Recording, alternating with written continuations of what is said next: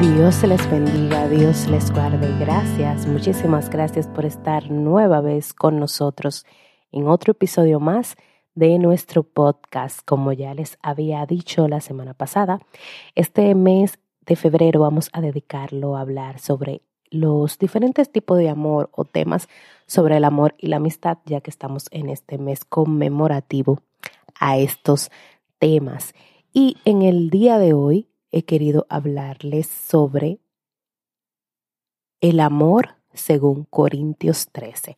Yo sé que ustedes han escuchado hablar sobre este versículo de la Biblia, lo mencionamos mucho, sabemos de qué se trata porque es como una descripción muy eh, detallada de lo que debería ser el amor, de cómo es el amor según el Señor eh, lo describe, ¿verdad? Pero en este día quiero a que analicemos juntos si realmente conocemos el amor según Corintios 13. ¿Vivimos el amor según Corintios 13? ¿Practicamos el amor según Corintios 13? Estas son preguntas que yo me he hecho eh, cuando he estado pensando en este tema. Y digo, es que el amor de Corintios 13 es un amor muy, muy grande y a veces nosotros cuando vemos acciones a nuestro alrededor, decimos, es que no, este no es, esto no es amor, porque ya ya entendemos, ya sabemos qué se supone que debe ser el amor según la Biblia, y cuando vemos otro tipo de amor, decimos es que este no es el amor que nos dice la Biblia que debemos practicar. Por eso he querido eh, que tratemos de este tema. Y empecemos hablando del principio de Corintios 13. Quizás muchas personas no le ponen atención porque se van a la parte ya donde dice el amor es esto o no es esto, pero la primera parte de Corintios 13 es muy importante porque mm, escuchen lo que dice. Dice, si yo hablase lenguas humanas y angélicas y no tengo amor, vengo a ser como metal que resuena o címbalo que retiñe.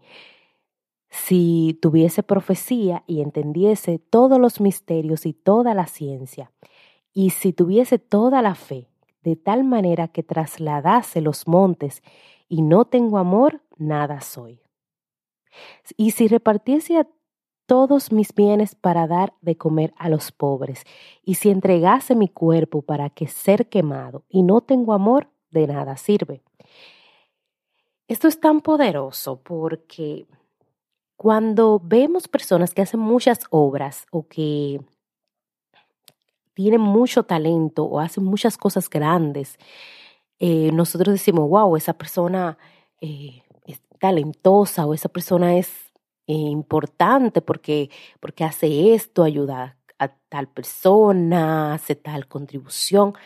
Pero si esa persona no tiene amor y está haciendo todo eso y, y lo vemos y vemos que está practicando una clase de amor, ¿verdad? Que da a los pobres, que ayuda a los necesitados, que es una persona que, que habla en el público, que convence a las personas, pero al final no tiene amor de nada le sirve. O sea, todo eso es simplemente algo, una lata vacía, como, como dice la palabra. O sea, no, no está, quizás está haciendo mucho revuelo porque lo vemos y todo eso, pero al, al final el key de todo el asunto no lo está cumpliendo porque no tiene amor.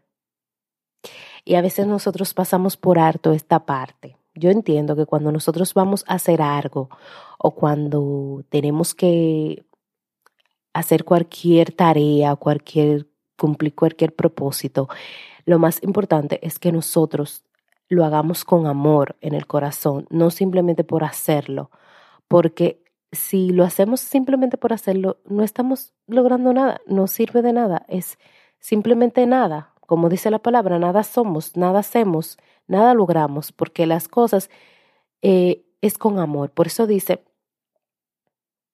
el versículo que sobre todo es el amor, o sea, como que ese es el más grande, como que, ahí tú tienes que, que, que si tú tienes eso, como que ya, como que tú logras eh, impregnarle a los demás lo que tú quieres lograr, que esa ayuda que tú estás haciendo va a llegar a lo más profundo del corazón y que también va a convencer a otras personas de hacer lo mismo porque se está haciendo con amor y está llegando y está haciendo y el fin se está logrando. Y mm, estas palabras de Corintios 13 son muy, muy importantes. A veces como que esa primera parte la pasamos por harto porque nos vamos ya a lo otro que dice, el amor es sufrido, es benigno. El amor no tiene envidia, el amor no es jactancioso, no se envanece, no hace nada indebido, no busca lo suyo, no se irrita, no guarda rencor, no se goza de la injusticia, más se goza de la verdad. Todo lo sufre, todo lo cree, todo lo espera, todo lo soporta. El amor nunca deja de ser, pero las profecías se acabarán y se cesarán las lenguas, y la ciencia acabará porque en parte conocemos y en parte profetizamos. Mas cuando venga lo perfecto, entonces lo que es en parte se acabará. Cuando yo era niño, hablaba como niño, pensaba como niño, juzgaba como niño, mas cuando ya fui hombre, dejé lo que era de niño. Ahora vemos por, el, por espejo, oscuramente, mas entonces veremos cara a cara. Ahora conozco en parte, pero entonces conoceré como fui conocido. Y ahora permanecen la fe, la esperanza y el amor, estos tres. Pero el mayor de estos es el amor, eso es lo que le hablaba ahorita, o sea, permanece la fe, la esperanza y el amor, pero el mayor de estos es el amor. Ahora volvamos a el amor, todo lo sufre, todo lo cree, todo lo espera, todo lo soporta. Nosotros sabemos eso, pero practicamos ese tipo de amor, o sea, el amor que usted practica es un amor que todo lo sufre, que todo lo espera, que todo lo soporta, que no se envanece. A veces cuando yo veo esta parte de Corintios 13 que dice, no se goza de la injusticia, más se goza de la verdad. El amor nunca deja de ser, y no se irrita, no guarda rencor, no busca lo suyo, no hace lo indebido. Cuando yo leo estas palabras, yo digo, wow, pero es que hay personas que no están amando de esa manera. Entonces, cuando una persona no está haciendo cada una de esas cosas, no está practicando el verdadero amor. Cuando una persona eh, dice que te ama o que te quiere, pero que pero busca nada más lo suyo propio, no te ama de verdad. Cuando una persona hace lo indebido, pero dice que te ama, no te ama de verdad.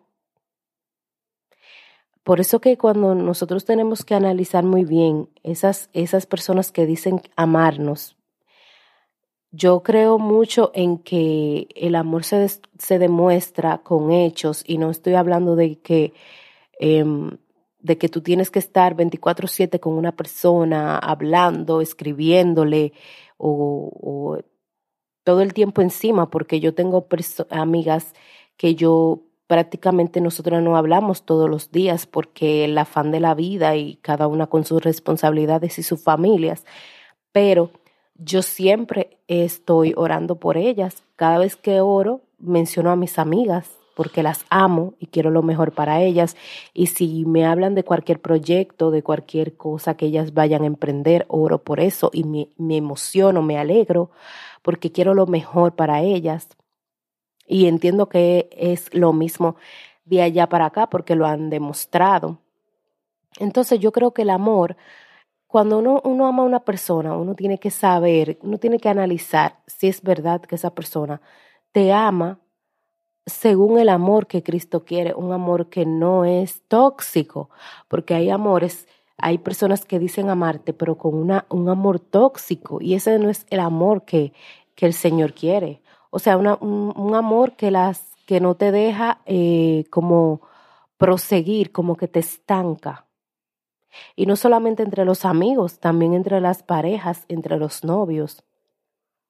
Porque cuando somos eh, tenemos una relación, ya esto es para los solteros con novios o que vayan a tener novio, cuando tenemos una relación con una persona, hay que analizar si ese amor que esa persona dice tenernos realmente es un amor sin toxicidad, porque puede que esa persona diga amarte, pero al final no te ame.